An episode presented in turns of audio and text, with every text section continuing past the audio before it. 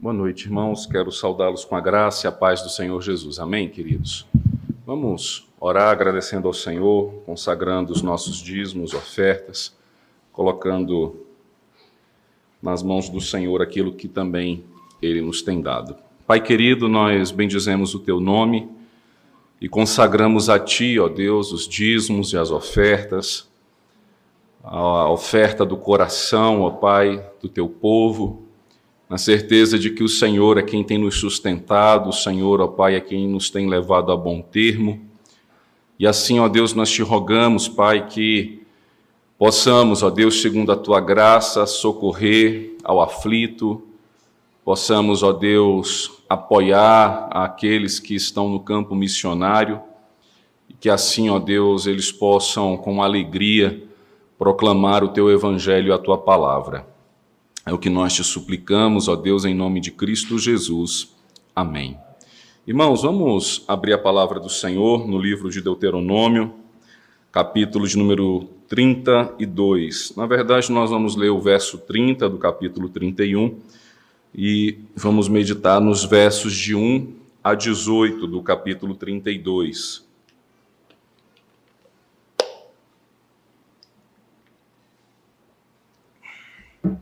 Nós estamos expondo, irmãos, o livro de Deuteronômio, estamos chegando ao seu final, e aqui no capítulo 32 nós vamos meditar sobre o cântico que Deus é, mandou que Moisés compusesse para que servisse de testemunho contra o povo de Israel quando este viesse a entrar na terra e se rebelasse contra o Senhor. Então, atentos, mesmo sentados, estejamos atentos ao que nos diz a palavra do nosso Deus, irmãos. Então Moisés pronunciou integralmente as palavras deste cântico aos ouvidos de toda a congregação de Israel. Inclinai os ouvidos, ó céus, e falarei, e ouça a terra as palavras da minha boca. Goteje a minha doutrina como a chuva e destile a minha palavra como orvalho, como chuvisco sobre a relva e como gotas de água sobre a erva. Porque proclamarei o nome do Senhor, engrandecei o nosso Deus. Eis a rocha, suas obras são perfeitas, porque todos os seus caminhos são um juízo Deus é fidelidade e não há nele injustiça, é justo e reto. Procederam corruptamente contra ele, já não são seus filhos, e sim suas manchas. É geração perversa e deformada. É assim que recompensas ao Senhor, povo louco e ignorante. Não é ele, teu pai, que te adquiriu, te fez e te estabeleceu? Lembra-te dos dias da antiguidade, atenta para os anos de gerações e gerações. Pergunta a teu pai, e ele te informará, aos teus anciãos, e eles te dirão. Quando o Altíssimo distribuía as heranças às nações, quando separava os filhos dos homens uns dos outros, fixou os limites dos povos, segundo o número dos filhos de Israel porque a porção do Senhor é o seu povo, Jacó é a parte da sua herança.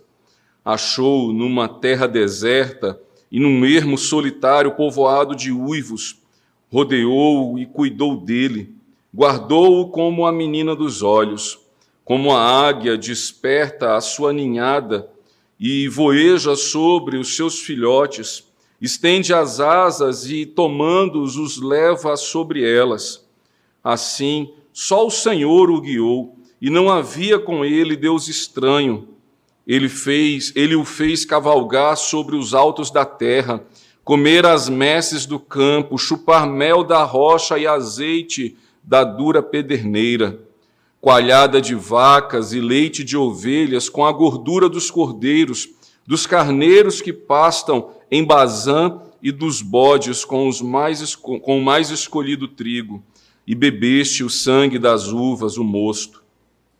Mas engordando-se, o meu amado deu coices, Engordou-se e engrossou-se e ficou nédio e abandonou a Deus que o fez. Desprezou a rocha da sua salvação.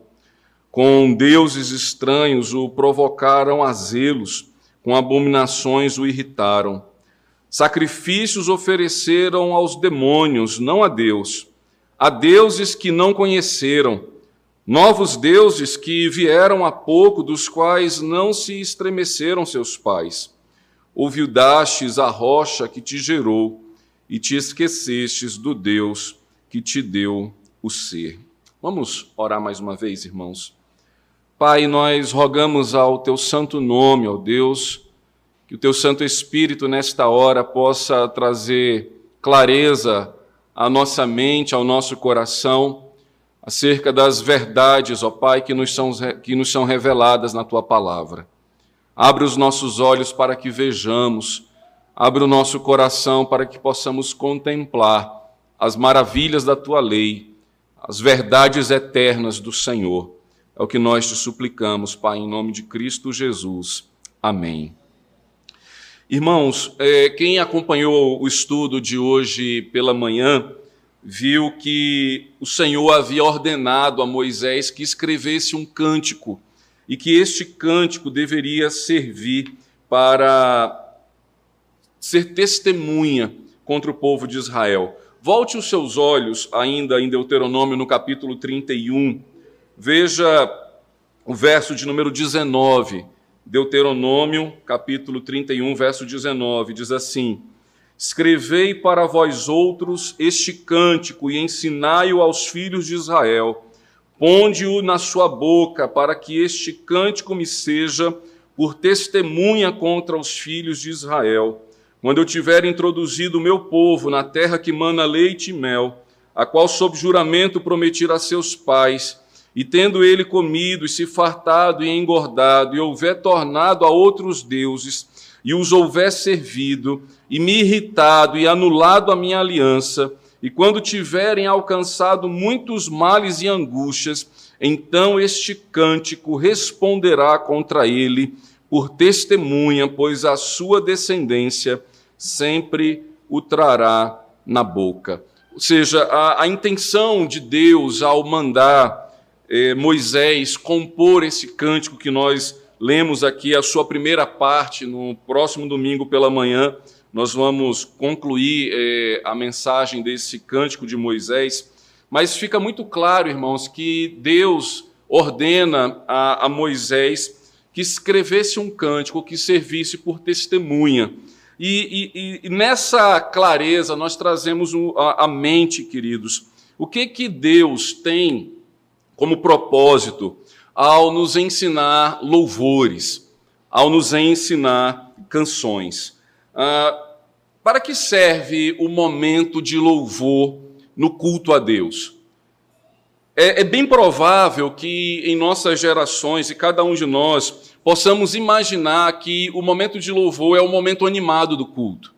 É o momento de balançar o quadril, é o momento de fazer joinha para o irmão que está ao seu lado, é o momento de dizer que a nossa igreja é alegre, que a nossa igreja é sorridente é, é, é, bem provável que isso seja a prática da maioria das igrejas. Mas perceba que o cântico ele tem uma intenção didática da parte de Deus. Quando Deus manda que Moisés escrevesse um cântico, ele sabe que uma das formas de nós guardarmos e memorizarmos verdades em nossos corações é através da música.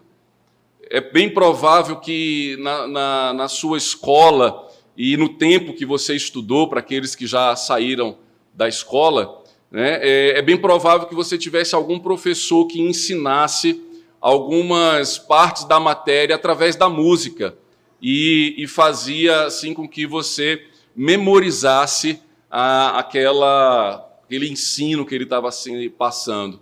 Eu me lembro na oitava série, quando minha professora de português, eu não me recordo o nome dela. Pode ficar tranquila, Glênia, eu não vou cantar a música. Toda vez que eu falo em cantar, a Glênia já me olha assim, me exortando. Não faça isso, pastor. Não afronte ao Senhor.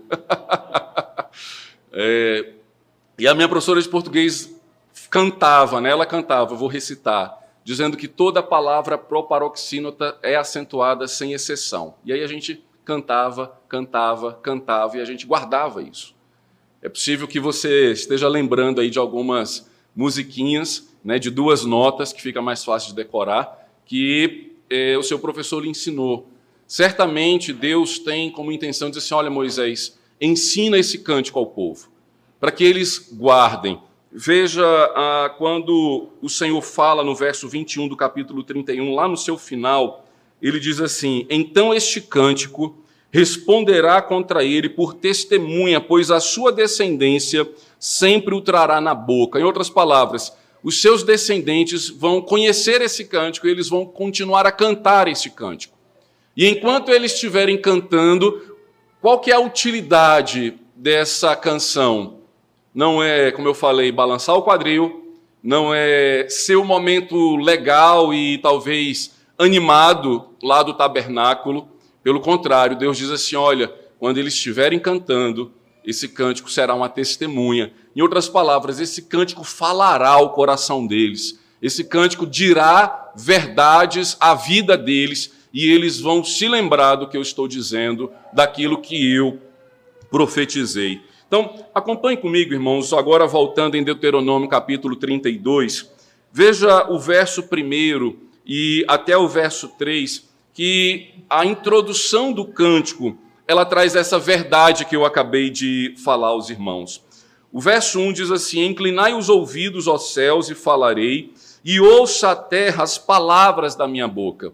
Lembra que, ainda aqui em Deuteronômio, Moisés, quando está fazendo a renovação da aliança de Deus com o seu povo, ele convoca o céu e a terra a serem testemunhas daquilo que está acontecendo, dizendo: Olha, os céus e a terra vão lembrar a vocês que vocês juraram serem fiéis ao Senhor, que vocês é, prometeram obedecer a Sua palavra, que vocês se comprometeram com a aliança do Senhor. E mais uma vez nesse cântico, Moisés traz a figura do céu e da terra, mostrando assim que a característica e o teor da canção é de fato servir de testemunha. Assim como na renovação da aliança, Moisés havia convocado os céus e a terra que deveriam servir de testemunha contra o povo, e aí devemos lembrar que o próprio salmista Davi, ele fala que os céus proclamam a glória de Deus e a terra, ou seja, o firmamento, anuncia as obras das suas mãos. A natureza, a criação de Deus é testemunha, irmãos, de que o Senhor é criador, de que o Senhor é o Senhor de toda a terra de que o Senhor é soberano sobre todas as coisas. E aqui então, Moisés convoca mais uma vez, dizendo: Inclinai os ouvidos, ó céus, e falarei, e ouça a terra as palavras da minha boca. Não é que a canção é para o céu e para a terra. A canção, como nós vamos ver ah, no versículo 3, veja aí o versículo 3, ele diz: Porque proclamarei o nome do Senhor, engrandecei o nosso Deus. Ou seja, a canção é para o Senhor. A canção é de exaltação a Deus, mas os céus e a terra lembram aqui que esta canção também é testemunha da lei de Deus e da vontade de Deus sobre o nosso povo. E aí veja o verso 2 que vai mais uma vez enaltecer o propósito da canção.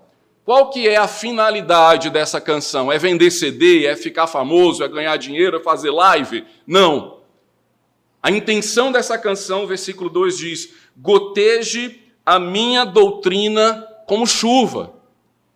Assim como nós cantamos e repetimos a canção, e quanto mais vezes cantamos, mais nós guardamos no coração, o que Moisés está dizendo aqui é que quanto mais nós cantarmos essa música, quanto mais nós louvarmos a Deus com ela, ela estará gotejando a doutrina de Deus os ensinamentos do Senhor. A doutrina é a verdade de Deus que nos é anunciada. E Moisés está dizendo assim: olha, quando esta canção é cantada, o ensino da palavra de Deus pinga, vem ao nosso coração, vem à nossa vida, ou seja, como chuva, como a chuva que cai, rega a terra, para que a terra é, frutifique e dê o seu fruto o alimento que o nosso coração precisa receber para que a nossa vida frutifique diante de Deus, é a palavra do Senhor, é a doutrina do Senhor. E então ele completa o versículo 2 dizendo: Destile a minha palavra como orvalho, como chuvisco sobre a relva e como gotas de água sobre a erva. Ou seja, assim, quando olharmos a chuva, quando olharmos a tempestade, o cair da água sobre a terra, deveríamos então nos lembrar que a palavra de Deus deve gotejar na nossa alma, que a palavra de Deus deve fazer chover no nosso, no nosso ser, para que nós possamos então estarmos cheios da Sua presença e do seu ensinamento. E aí o verso 3 fala de fato para quem é esta canção, para quem é, quem é louvado, quem é engrandecido, quem, quem recebe esse louvor. E aí Moisés, no verso 3, diz: Porque proclamarei o nome do Senhor, engrandecei o nosso Deus. E aqui, irmãos, nós aprendemos as duas bases que deve haver nas nossas canções, que deve fazer parte das músicas que nós cantamos a Deus no culto.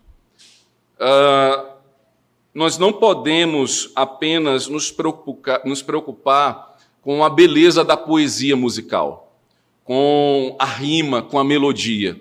Nós devemos, primeiramente, nos preocupar com o conteúdo dessa canção. E, e aqui, então, uh, Moisés diz que essa proclamação ou seja, essa música, ela proclama o nome do Senhor. E quando a palavra de Deus fala do nome do Senhor, ele está falando do ser de Deus. Ou seja, as nossas canções, os nossos hinos de louvor, as músicas que nós cantamos a Deus em culto solene a Ele, devem ser músicas que exalam o ser de Deus que falam sobre o nome do Senhor. E quando se fala acerca do nome do Senhor, nós estamos cantando acerca de quem Deus é.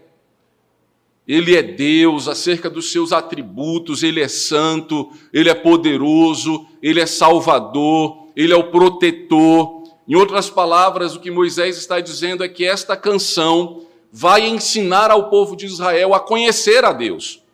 Quem é este Deus a quem nós servimos? A música deve servir para que nós aprendamos acerca de quem é o nosso Deus. E no final do verso, quando ele fala engrandecei o nosso Deus, a, a, essa expressão engrandecei está falando da grandeza de Deus. Ou seja, se num primeiro momento falando do, do nome do Senhor, nós falamos de quem ele é, a grandeza de Deus fala daquilo que ele faz daquilo que ele fez e daquilo que ele fará. Logo, a, as canções e os hinos de louvor devem focar na, no sujeito, e o sujeito das canções devem ser o Senhor. Nós vivemos período hedonista, onde o homem é centrado em si mesmo, em que nós cantamos o que nós vamos fazer, ou o que nós queremos fazer, ou o que nós prometemos fazer. Mas a verdade é que o Cântico de Moisés ele vai ensinar a, a mexer na liturgia do culto a Deus, dizendo assim: não, cante o que Deus fez, cante o que Deus faz e cante aquilo que ele fará. Porque é, eu não sei se você já ouviu assim, algumas pessoas, quando ministram um momento de louvor, e dizem assim: olha, cuidado com o que você canta. Você está cantando que vai amar o seu irmão, você está disposto a isso? Você está cantando que vai perdoar o seu irmão, você realmente vai perdoar. Você está cantando que será mais generoso, você realmente será. E aí nos ah, ensinam a, a cantar meio que orando. Olha, faça dessa canção a sua oração, faça dessa canção o, o seu momento a sós com Deus. E, e de fato, nós não, não há nenhum problema de em orar, em cantar e dizer, Senhor, ah, eu desejo a tua face, eu desejo a comunhão. Mas o que Moisés nos ensina, irmãos, é que ah, Deus é fiel e nós somos infiéis. Logo, quando nós cantamos o que Deus fez, nada muda. Quando nós cantamos o que Deus faz, nada muda. E o que nós cantamos acerca do que Deus fará, também nada mudará. Aquilo que Deus prometeu se cumprirá. Ele não é um Deus que canta uma coisa e faz outra, como nós muitas vezes fazemos no culto. Cantamos acerca da santidade de Deus e logo acaba o culto, nós marcamos para cair na carnalidade. Cantamos acerca da fidelidade e logo depois somos infiéis. E aí veja que, logo no versículo 4, esta verdade será é, concretizada, será declarada. Moisés fala: olha, esta música gotejará nos corações como a doutrina, como a verdade. E eu gostaria então de chamar a atenção dos irmãos sobre algumas verdades acerca de Deus, daquilo que Ele é, de quem Ele é e daquilo que Ele faz. Do verso 4, irmãos, até o verso 9, nós vamos ver que Deus é fiel. E você pode cantar acerca da fidelidade de Deus, porque você e eu estaremos cantando uma verdade. Veja o verso 4, que começa assim: Eis a rocha, suas obras são perfeitas, porque todos os seus caminhos são juízo. Deus é fidelidade e não há nele injustiça, é justo e reto. O que, que Moisés está ensinando ao povo a cantar? Cantem a fidelidade de Deus, porque ele é fiel. E ele então inicia falando acerca da rocha, e nós sabemos quem é a rocha. A rocha é Cristo. A rocha é o Senhor nosso Deus, Ele é o nosso rochedo, Ele é a nossa fortaleza, Ele é o nosso socorro bem presente no dia da tribulação. Então, Moisés já declara no seu hino, dizendo assim: Israel, povo de Deus, o Senhor, a rocha, é perfeita. Ele é perfeito no seu ser e ele é perfeito naquilo que ele faz. Não há erro, não há sombra nem variação de dúvida, de equívoco acerca daquilo que Deus é e daquilo que ele faz. Se Deus é fiel, nós podemos confiar a nossa vida a Ele. Podemos tê-lo como nosso único e suficiente Salvador. E acerca da fidelidade então de Deus, tudo que Deus faz é completo costumamos a, a, a descrever aquela obra que não serve para nada. Ele não deixa nenhuma construção pela metade, como por muitos anos, quem é de muito tempo atrás aqui passava na W3 Sul, nunca imaginava que aquele esqueleto um dia ia virar o Shopping Pátio Brasil. Deus faz tudo por completo. É por isso que o sou boa obra em vós é fiel Aquele que começou boa obra em vós é fiel, ele completará essa obra até o dia de Cristo.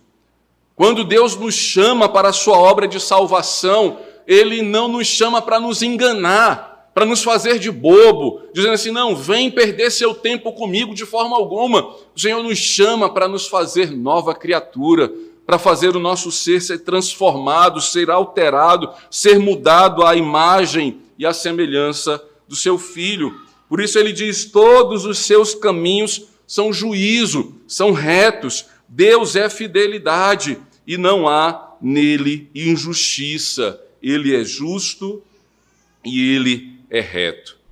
Quando Moisés canta acerca da fidelidade de Deus, em outras palavras, ele está dizendo: o nosso Deus é perfeito. Não há falha nele. Não há nenhuma coisa, nada no seu ser que o faça cair, que o faça tropeçar. Mas o, o verso 5 ah, em diante vai justamente mostrar que, diante de um Deus fiel, o que é que nós aprendemos acerca de nós mesmos? E aí Moisés vai falar: nós somos infiéis. Diante de um Deus fiel, eu reconheço a minha infidelidade. Diante de um Deus perfeito, eu reconheço a minha corrupção. Diante de um Deus puro, eu reconheço o meu pecado. Eu não canto que Deus é fiel e me coloco no mesmo patamar de Deus. Eu te louvo, Senhor, porque tu és fiel, porque eu também sou. Se eu também fosse, era Ele que deveria me louvar. Mas se nós o louvamos, irmãos, é porque Ele é fiel e nós estamos aquém daquilo que Ele é. Veja o verso 5 que diz: procederam corruptamente contra ele, já não são seus filhos, e sim suas manchas. É geração perversa e deformada. A canção fala quem Deus é e agora ela diz quem nós somos. Quem nós somos? Somos aqueles que procedem corruptamente contra Deus. Somos pecadores. Estamos mortos nos nossos delitos e pecados. Estamos com o nosso coração cauterizado diante da fidelidade do Senhor. E ele diz que nessa condição, então, nós já não somos filhos, e sim pecados. Em outras palavras, ele traz aqui sim mancha. É isso que nós somos. Somos pecadores, somos pessoas imperfeitas, somos pessoas limitadas.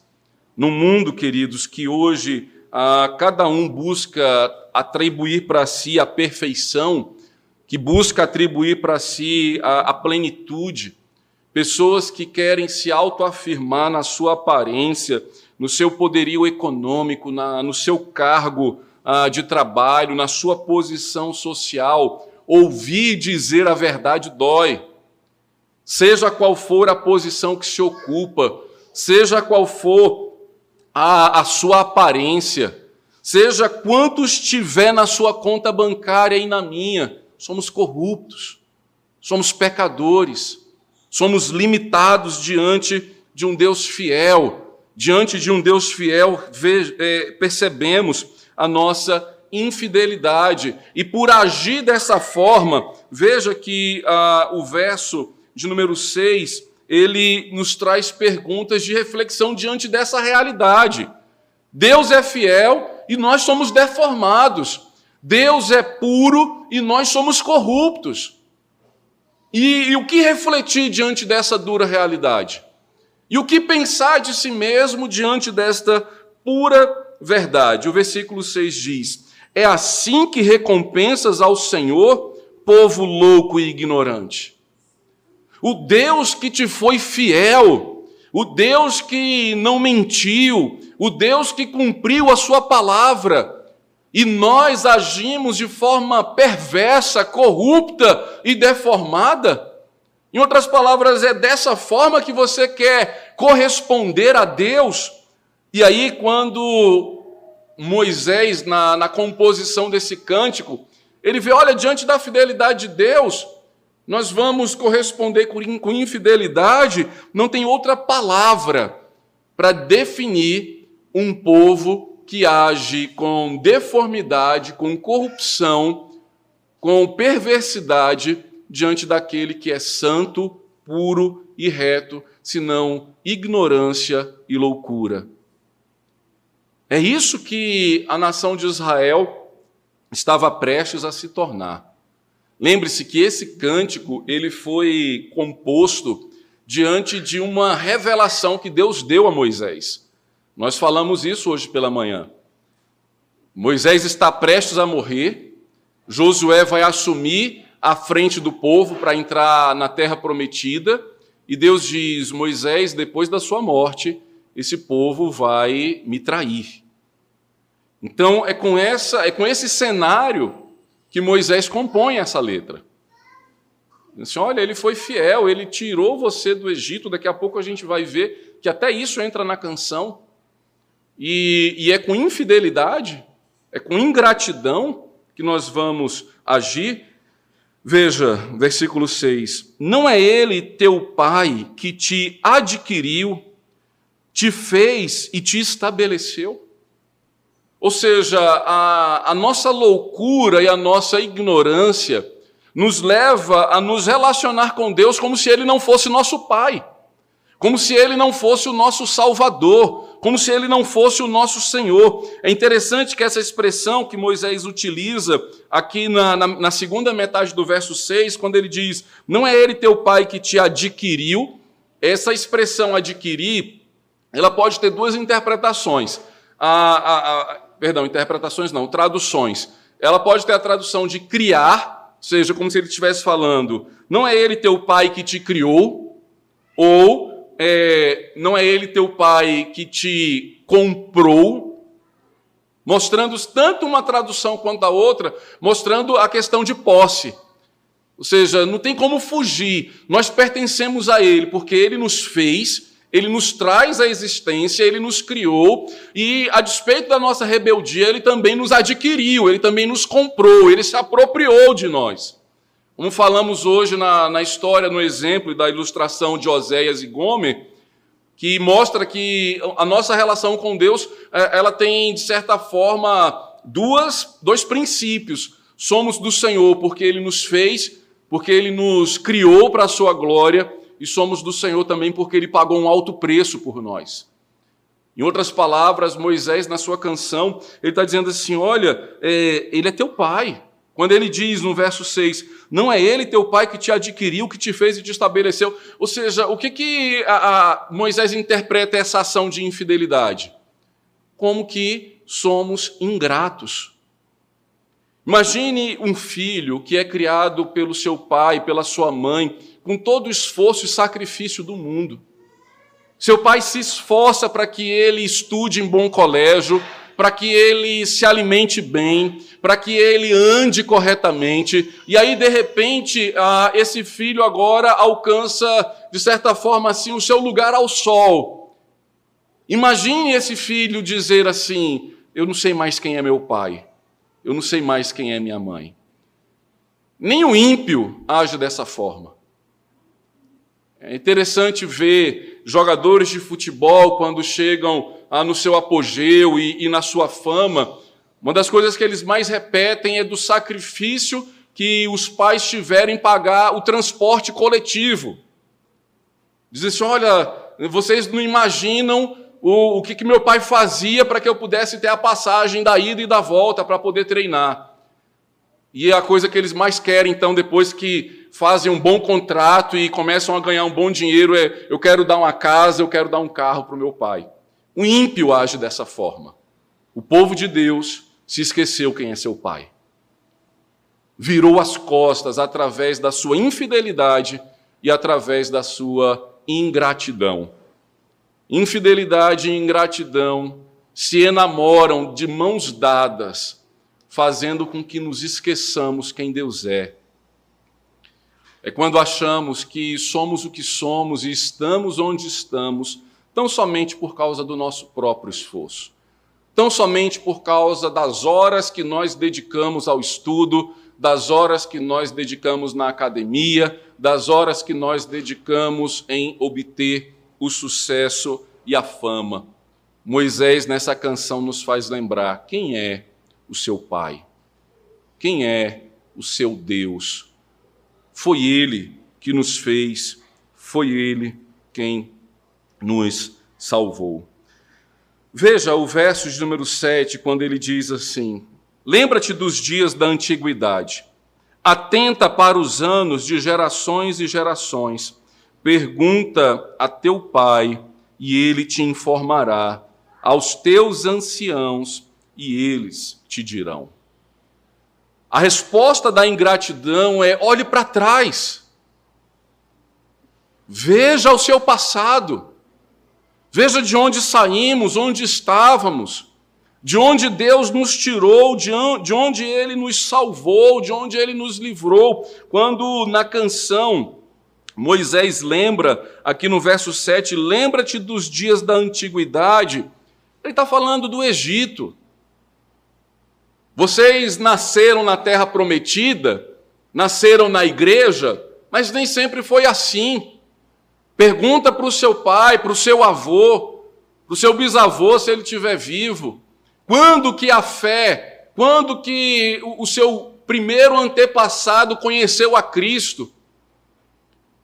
E muitas vezes nascemos na tradição cristã e logo nos esquecemos, achamos que foi no automático que chegamos aqui.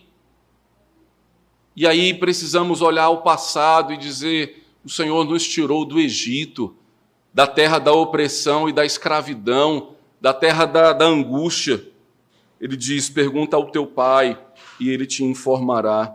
Nos versos, então, de número 8 e 9 Moisés encerra essa primeira verdade acerca da fidelidade de Deus, quando ele diz assim: Quando o Altíssimo distribuía as heranças às nações, quando separava os filhos dos homens uns dos outros, fixou os limites dos povos, segundo o número dos filhos de Israel.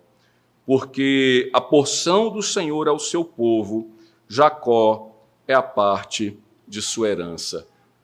Veja a, a preciosidade com que Moisés argumenta ao povo de Israel naquele contexto, mostrando para eles a, a, a, singularidade do que é ser povo de Deus.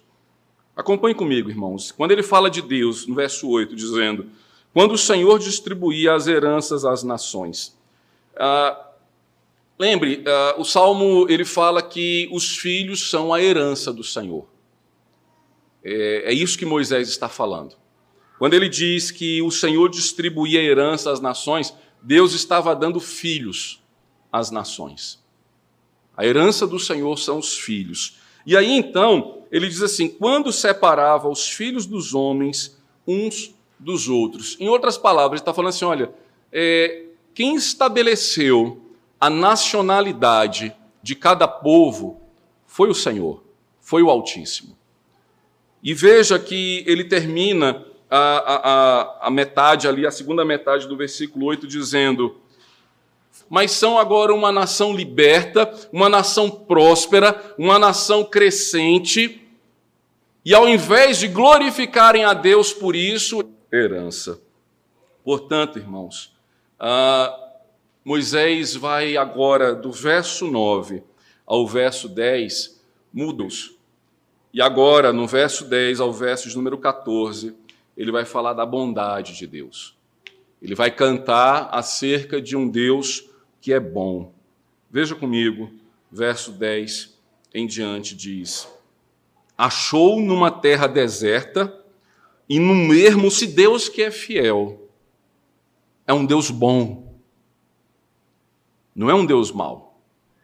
Não é um Deus que sofre, vai, não é que depois de amanhã é bom e depois e depois não é. Moisés está dizendo assim: ele é bom. Ele é bom no seu ser. Lembra que ele convidou o povo a olhar para trás? E agora ele fala literalmente onde que ele encontrou esse povo. Achou numa terra deserta e num ermo solitário povoado de uivos. Esse deserto aqui não é o deserto que eles estavam peregrinando. Em outras palavras, lembre-se que aqui é uma música né, e que eles estão cantando.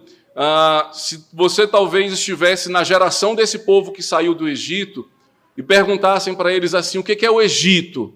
A definição que eles trariam é que o Egito foi um deserto.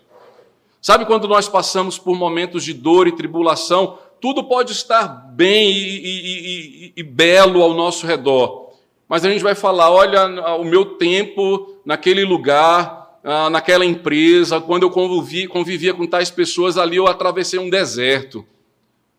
É desse deserto que Moisés está dizendo. O Senhor encontrou vocês lá no Egito, um deserto existencial na vida desse povo.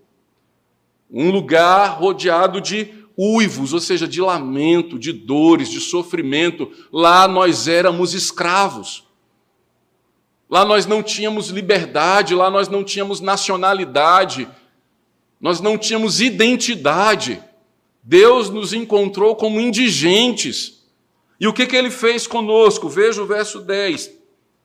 Ele cuidou, ele limpou as feridas, ele sarou as dores, e não apenas isso, mas ele guardou como a menina dos olhos, ou seja, ele nos protegeu. A bondade de Deus, irmãos, é revelada quando o Senhor sara as nossas feridas, quando o Senhor traz paz a um coração atribulado, quando Deus traz sustento a quem está sem provimento, quando o Senhor nos traz esperança em meio ao caos, é isso que mostra o seu cuidado, é isso que mostra a, a sua provisão. E Moisés então diz e lembra a eles: o Senhor, quando nos achou no Egito, escravos, sofrendo, ah, uivos era o som que definíamos quem nós éramos.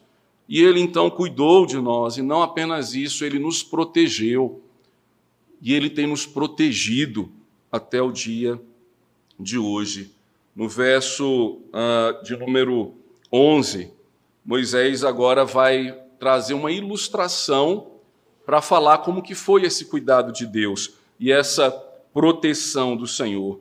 Veja, como águia desperta a sua ninhada e voeja sobre os seus filhotes, estende as asas e tomando-os os leva sobre elas.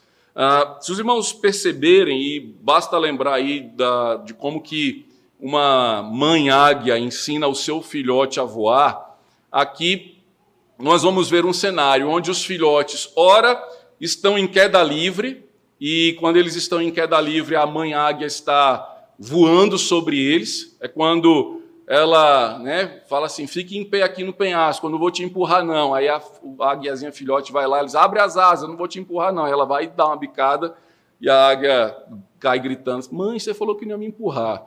Tem alguns pais que ensinam os filhos a nadar assim, né? Sabe nadar, não, aí, puf, já que eles estejam, eles não sabem que sua mãe está cuidando deles. E muitas vezes, irmãos, nós estamos em queda livre Achamos que Deus se esqueceu de nós, achamos que o nosso destino é, é, é se esparramar no chão em penas e ossos. E quando achamos que não vamos pegar aerodinâmica para tentar sair desse caos, a mamãe águia vem lá e bota o filhote agora sobre as suas asas. Ela passa a estar debaixo deles, protegendo eles da queda e levando eles as alturas novamente. E quando ela atinge uma altura de tomar o filhote, soltar o filhote, tomar o filhote, soltar o filhote, em algum momento ele vai. Vocês, na medida em que eu faço vocês crescerem, na medida em que eu faço vocês amadurecerem. Não é um cuidado infantil, onde quando nós choramos, logo estamos lá colocando a chupeta na boca. Pelo contrário, o Senhor, quando nos protege dessa forma, irmãos, que na vida cristã, o Senhor cuida de nós. Mas ainda assim, às vezes a gente vai lá e eu quero agradecer a fulano de tal, eu quero agradecer a fulano de tal, eu quero agradecer. E aí depois que você termina achando que está lá em cima e vem as pessoas que estão perto. O que Deus ensina aqui através desse cântico de Moisés, em que eles estivessem com seus joelhos dobrados a Dagon, no momento em que eles estivessem com seus joelhos dobrados a Astarote e tantos outros deuses ah, da Mesopotâmia, Deus está lembrando a eles que tudo que eles são Nenhum desses deuses participou. Nenhum desses ídolos teve participação na formação desse povo. O Senhor diz: só eu guiei vocês, cuidei de vocês e protegi vocês. Nenhum outro Deus estranho participou disso. E isso revela, irmãos, que Deus é bom que somente é Ele quem nos guarda, que somente é Ele quem nos livra, somente é Ele quem cuida de nós. Tantas religiões e tantas seitas querem atribuir para cada categoria de pessoa um anjo da guarda, um santo que protege o marinheiro, um santo que protege o caminhoneiro, um santo que protege a enfermeira, um santo que protege o jogador de futebol. Nenhum deles existe. Quem guarda o caminhoneiro na estrada é o Senhor. Quem guarda o marinheiro no mar bravio é o Senhor. Quem guarda a nossa vida é o Senhor. Somente Ele cuida, somente Ele nos protege, só Ele é quem nos ampara. O verso, então, de número 13 e 14 vai mostrar como que a bondade de Deus nos faz ser prósperos nos faz crescer, ficarmos fortes e termos, de certa forma, a nossa utilidade. Veja, o verso 13 diz: ele o fez cavalgar sobre os altos da terra, comer as messes do campo, chupar mel da rocha e azeite da dura perdeneira.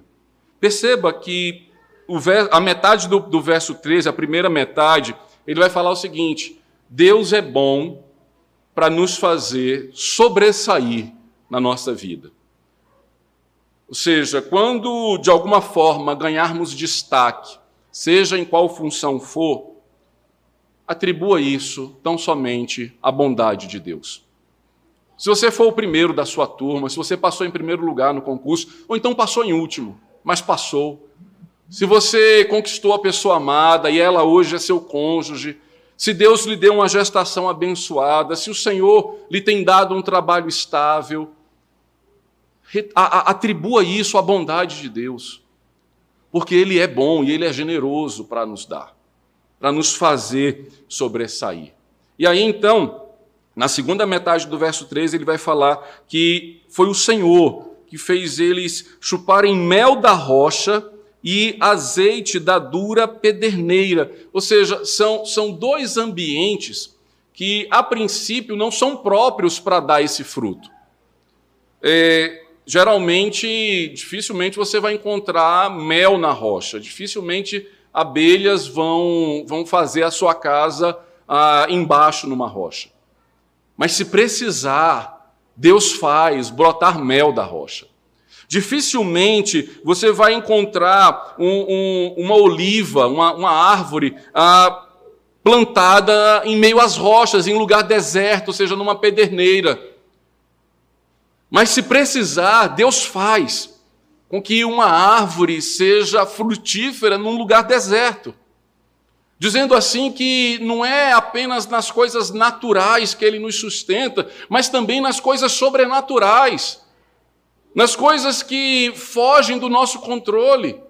É por isso que nós oramos, até mesmo quando os médicos dizem não há mais o que fazer, não há remédio mais para tratar, não tem mais equipamento na UTI que possa ser utilizado. E aí nós oramos porque Deus é bom, porque Ele nos socorre, porque Ele faz o impossível acontecer para o nosso cuidado, para a nossa proteção, para a nossa vida. No verso 14, ele continua dizendo: coalhada de vacas e leite de ovelhas, com a gordura dos cordeiros, dos carneiros que pastam em Bazã e dos bodes, com mais com o mais escolhido trigo, e bebeste o sangue das uvas, o moço, ou seja, com as questões naturais. Ah, quando nós plantamos em terra fértil, quando nós é, cuidamos de de gado para que eles deem leite e eles realmente dão, ou seja, as coisas naturais acontecem, até nisso nós devemos atribuir a bondade de Deus, porque assim como Deus é poderoso para fazer do impossível algo acontecer, ele também é poderoso para fazer daquilo que a gente acredita que vai acontecer no automático, ele diz não vai acontecer. É por isso que Abacuque, no final do seu livro, na, na sua oração, que também é um cântico, ele diz ainda que no curral não, não haja gado. Ainda que o produto da oliveira minta, ou seja, ainda que as coisas naturais que naturalmente aconteceriam, ainda que isso aconteça, eu louvarei e engrandecerei o nome do Senhor. Por fim, irmãos, do verso 15 ao verso 18, uh, ah, Moisés vai falar da apostasia desse povo. E veja a dura realidade. Um povo que vai se tornar apóstata, ou seja, vai negar a fé, depois de conhecer a fidelidade e depois de conhecer a bondade de Deus. E, e aí vem um período de, de juízo. Olha o versículo 15, que fala da rebeldia do seu povo. Do verso 15 ao verso 18, nesse, digamos assim, nesse ponto do cântico de Moisés, nós vamos ver uma composição de paralelismo, ou seja, o verso 15, ele se associa ao verso 18 e o verso, e o verso 16 com o verso 17. Na, na teologia a gente chama isso de um quiasmo. E qual é a função de um quiasmo na, na literatura poética hebraica? É enfatizar algo. Quando o autor ele escreve num paralelismo que é asmático, ele quer enfatizar algo que nós não podemos deixar passar ah, batido. Por isso que ele repete. Então veja o verso 15. Mas, engordando-se o meu amado, deu coices.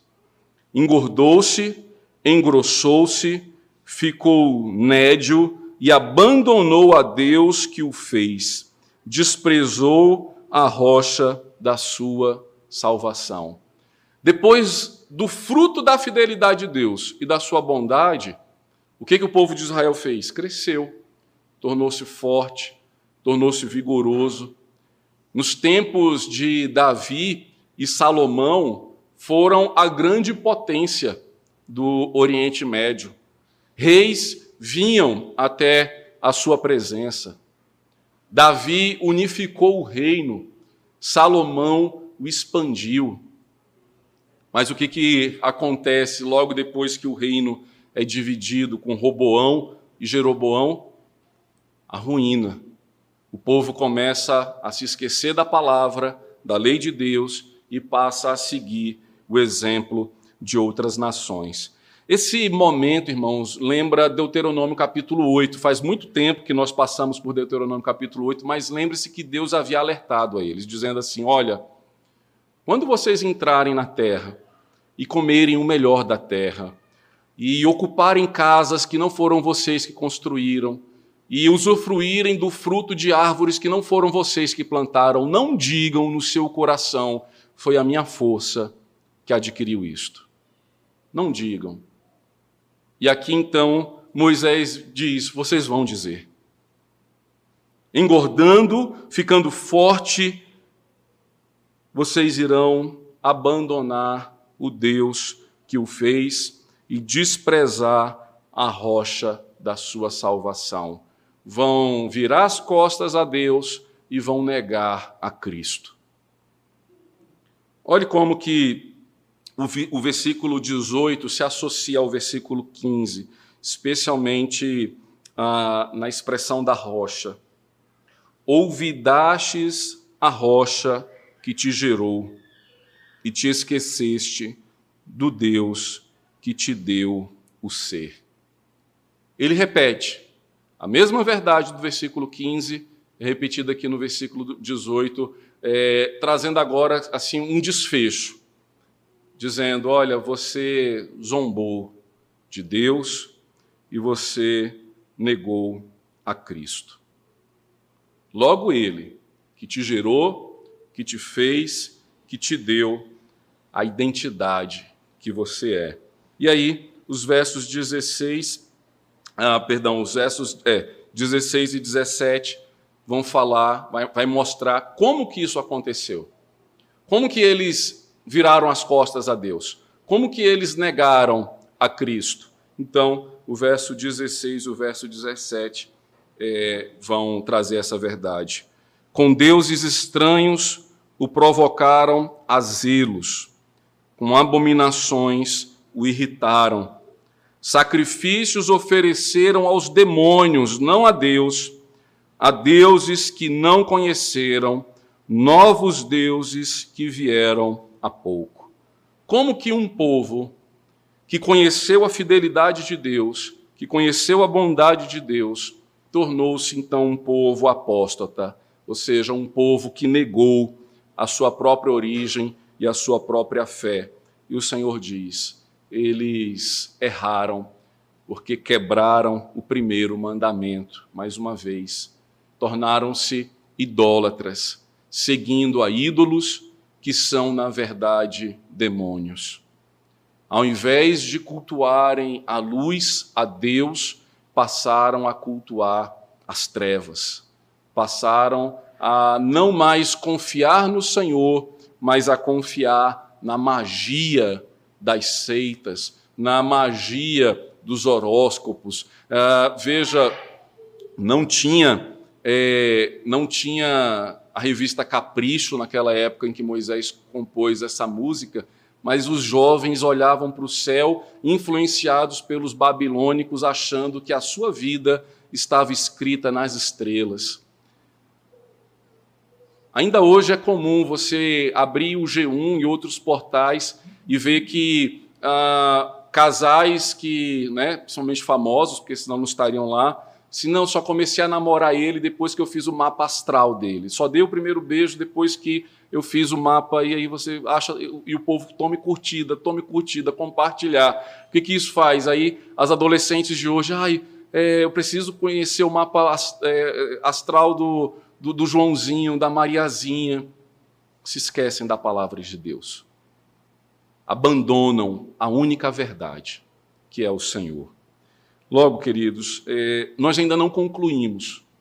Essa é a primeira parte e já passou bastante tempo. Eu ficaria aqui até amanhã com vocês tranquilamente, mas eu sei que amanhã é segunda-feira e nós é, precisamos ir para casa. Então, eu lhe convido a no próximo domingo, pela manhã, a, seja presencialmente ou pela transmissão, você acompanhar a conclusão desta canção. Uma canção que fala que Deus é fiel, que Deus é bom e que nós somos pecadores, que carecem, que carecem com todas as suas forças da misericórdia e da salvação desse Deus. Vamos fechar os nossos olhos, vamos orar ao Senhor neste momento. Vamos nos colocar de pé, irmãos. Logo após a oração, nós já vamos impetrar a bênção do Senhor. Pai querido, nosso Deus amado, hoje nós fomos lembrados pela tua palavra que o Senhor é Deus, Deus fiel, Deus bondoso. E que se não for a tua misericórdia, se não for a graça do Senhor abundante sobre nossas vidas, certamente, ó Pai, iremos virar as costas e agir em meio à corrupção. Traz-nos, ó Deus, a, ao centro da tua palavra Traz-nos, ó Deus, ao desejo de te amar e de te servir. Inclina o nosso coração, ó Pai, à tua palavra, para que não sejamos, ó Deus, expulsos da tua presença. Fortalece a nossa fé, para que, mesmo em momentos difíceis e angustiantes, nós nos lembremos, ó Pai, que Tu és Deus fiel e Deus bondoso, que cuida de nós, que nos protege, que nos guarda até o dia de Cristo Jesus.